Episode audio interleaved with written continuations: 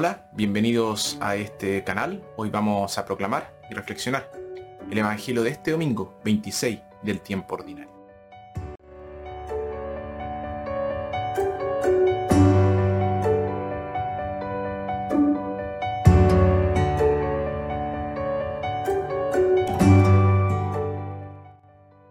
Nuestra primera lectura tomada de Amós. Amós habla en contra de los ricos, tanto de Judá como de Israel.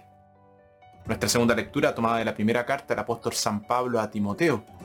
Así como Jesús fue fiel a su llamado frente a una hostilidad que lo llevó a la muerte, los cristianos que enfrentan persecución deben ser fieles al llamado de Dios.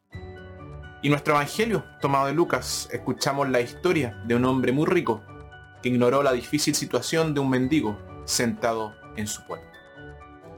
Evangelio de nuestro Señor Jesucristo según San Lucas. Había un hombre rico que se vestía con ropa finísima y comía regiamente todos los días. Había también un pobre llamado Lázaro, todo cubierto de llagas, que estaba tendido a la puerta del rico. Hubiera deseado saciarse con lo que caía de la mesa del rico, y hasta los perros venían a lamerle las llagas. Pues bien, murió el pobre y fue llevado por los ángeles al cielo junto a Abraham. También murió el rico y lo sepultaron.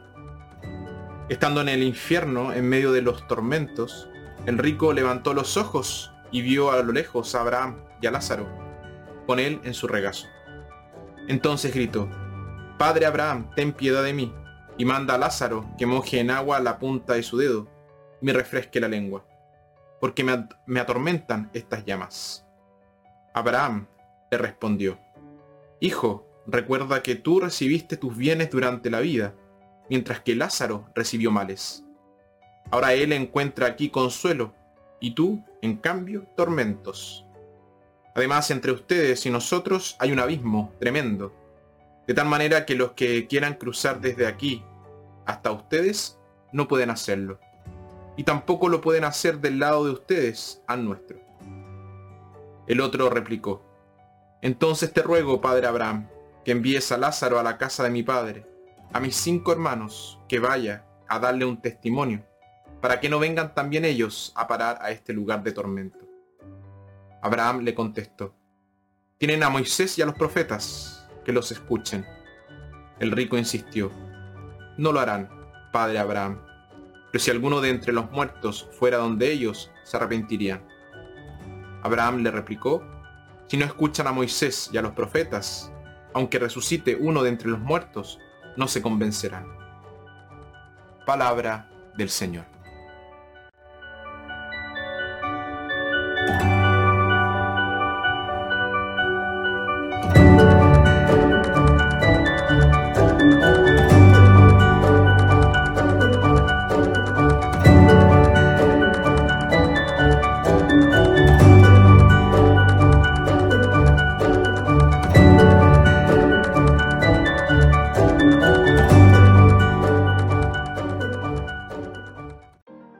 Era un día de verano, un hombre estaba sentado en su escritorio, en una habitación con aire acondicionado. La temperatura en la habitación era de unos 21 grados. Se sentía lleno de energía. Y desde su ventana vio que el sol brillaba con fuerza. Y de vez en cuando una ligera brisa agitaba las copas de los árboles. Era un día muy lindo. Estaba viendo a un adolescente trabajando en el terreno de su vecino a juzgar por la lentitud de sus movimientos, uno podría llegar a pensar que se trata de un preso que realiza trabajos forzados. Descansaba con frecuencia. ¿Qué pasa con él? ¿Cómo puede un joven ser tan flojo? se preguntó el hombre. Pero más tarde en la mañana, el hombre salió a hacer unas compras al centro. Y tan pronto como salió, fue golpeado por una ola de calor que lo detuvo en seco. Afuera había más de 40 grados y la humedad era muy alta. Ahora se dio cuenta de a lo que se enfrentaba el joven. Y dado el tipo de día que había, se asombró de que el joven no se hubiera desmayado.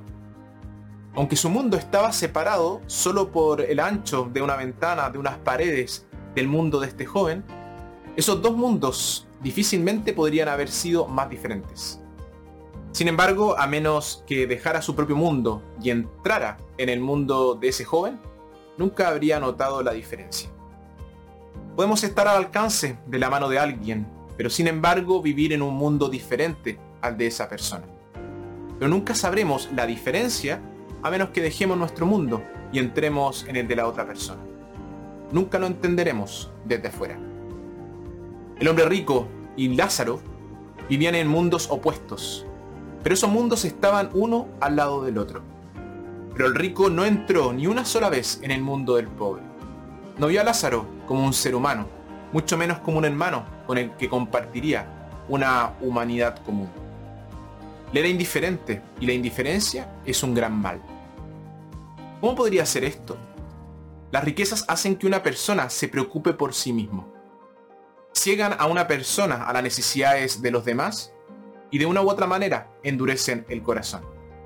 Y esa es la verdadera tragedia. Una persona o individuo o un país pierde su alma a medida que acumula riquezas cada vez mayores.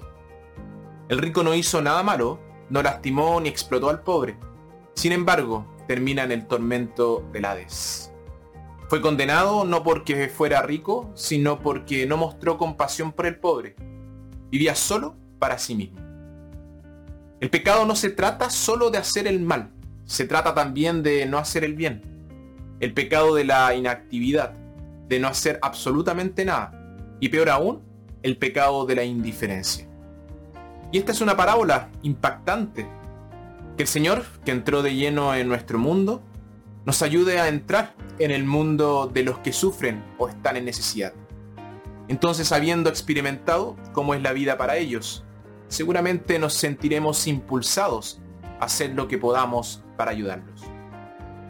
Como personas que necesitan diariamente la misericordia y la bondad de Dios, como personas que oramos con las manos extendidas, debemos a su vez tratar de ser amables, generosos y misericordiosos con los demás.